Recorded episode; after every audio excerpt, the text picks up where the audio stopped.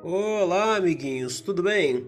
Estamos aqui para mais uma aula de projetos, aula número 13. E dessa vez, minha gente, a gente vai debater aí soluções a partir de exemplos de ações positivas, tá?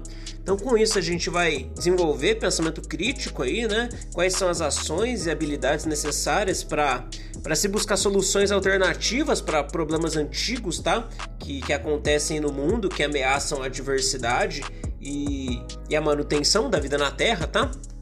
E para isso, minha gente, eu coloquei ali o, episódio número 1 de uma série que é o Down to Earth with Zac Efron. Ou em português ficou curta essa com Zac Efron, mas não faz muito sentido.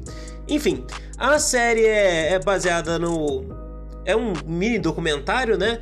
Com, vários episódios, na qual o ator Zac Efron ele ele sai em vários lugares do mundo, né, com um amigo que é ambientalista, e aí eles vão buscando soluções alternativas, né, vão encontrando soluções alternativas que várias localidades do mundo realizam para alguns problemas específicos em relação a resíduos, em relação à, à poluição atmosférica, à poluição ambiental, tá? Aí ficou o link, né? Tá disponível na Netflix.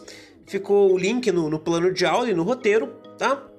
O objetivo da aula é vocês assistirem esse episódio, tá? Realizar uma análise aí, né? Pontuar quais foram os destaques desse episódio. É...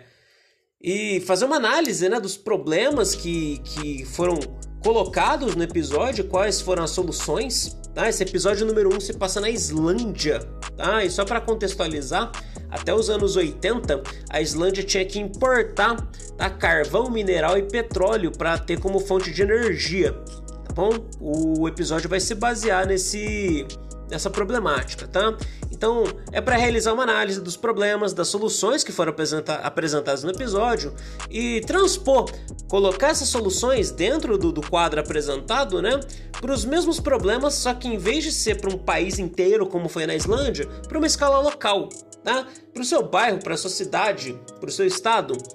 Como que poderia ser utilizadas soluções semelhantes tá? Para resolver o mesmo tipo de problema. E aí é para vocês colocarem os argumentos e fundamentar, né, a sua proposta, a, a sua ideia de soluções para problemas semelhantes é, no entorno do ambiente onde você vive, tá? Do ambiente onde você mora.